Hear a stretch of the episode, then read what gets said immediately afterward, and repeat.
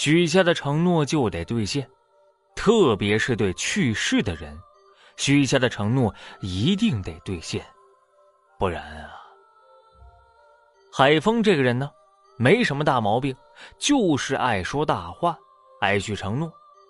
这谁家有什么大事小情的，他都爱凑个热闹，也不管自己能不能办。哎，他总会是夸下海口。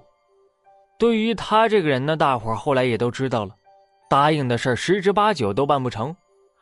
这虽说在大伙眼里啊，海峰是个特别不靠谱的人，但是海峰也有吃得开的时候。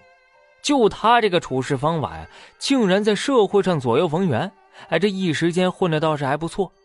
这眼瞅着小日子过得越来越好，这口无遮拦的毛病也变得更加厉害。但是后面发生了一件怪事让海峰这个多年的毛病一下就改了。海峰呢，从小父母双亡，打小跟着自己的叔叔婶子生活在东北农村。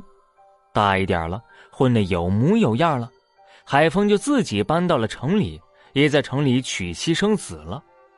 海峰的叔叔婶子呢，则是一直生活在东北农村，一到逢年过节。海峰都会回村子里去看望叔叔婶子，这毕竟啊是从小在叔叔身边长大的，还是有感情的。但是近几年叔叔婶子的身体一直不是很好，特别是婶子，这两年呢一直处于卧床的状态。农村有句老话叫做“久病床前无孝子”，老两口唯一的儿子也不是很孝顺。本以为病殃殃的婶子会走在叔叔前面，但是人世间的事情有时候就是这么奇妙。海峰的叔叔突然就得了重病了，眼看着这人就不行了，儿子也没舍得花钱，就把海峰的叔叔从医院给接回来了。海峰的叔叔呢，在弥留之际还担心自己的老伴儿，就央求儿子对母亲好一点儿子呢，也是有口无心的答应着。直到最后，老头也没合上眼。这海峰叔叔去世当天呀，海峰就赶回了家了，一直忙着操办后事。天快黑的时候，帮忙的人也都陆续回家了。到了半夜，院子里的灵堂前面，也就只有海峰一个人在守灵。当时是冬天，天特别冷。海峰拿了一瓶酒，打开之后就坐到了叔叔灵前。一边喝一边跟叔叔说着话，可是说着说着，他就有点不着边了。这海峰当时就说：“呀，你临走时候担心的事儿，我都听说了。您呢，放心去啊。如果弟弟对婶子不好，我就把婶子接走，给他养老送终。您呢，甭惦记了啊，踏实的走。”于是又聊了点别的，之后，这海峰迷迷糊糊的。靠在椅子上就睡着了，这梦里边，海峰好像还看见叔叔冲着他摆了摆手，笑着走了。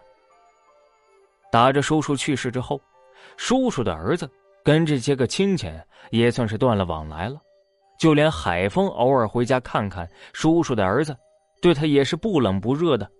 慢慢的，海峰也就不回村子了，只是偶尔听别人说起自己这个弟弟。对婶子越发的不好了，婶子不是卧床不起吗？这个弟弟甚至为了减少婶子上厕所的次数，还控制他吃饭喝水的量。海峰后来也想去看看，但毕竟啊，自己是个外人，那些都是人家的家事自己也犯不上看那个弟弟脸色呀。海峰再回村子的时候啊，是他叔叔一周年的时候，这周年呀。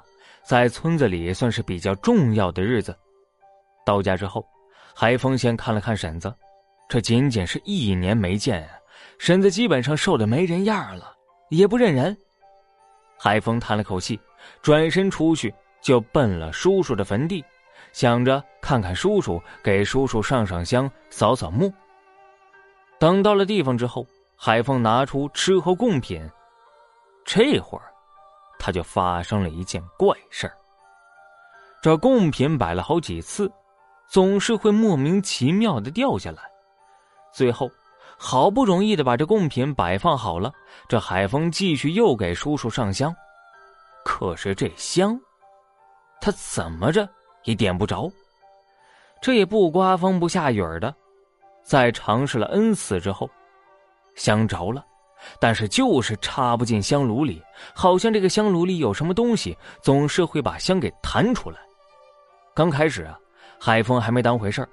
但是这后来啊，这香被弹射出来，竟然直接弹到了海峰脸上，还把这个嘴给烫伤了。海峰这才意识到不对，赶紧收拾东西下山了。下山之后啊，海峰并没有直接回家，而是去了村头一户懂这个看事儿的人家。这人在村子里头啊特别有名。听海峰说完了，直接就问海峰是不是答应人家什么事儿了，而且这事儿还没给人家办。海峰这才想起来，把自己跟叔叔承诺的事儿，跟这懂的人说了。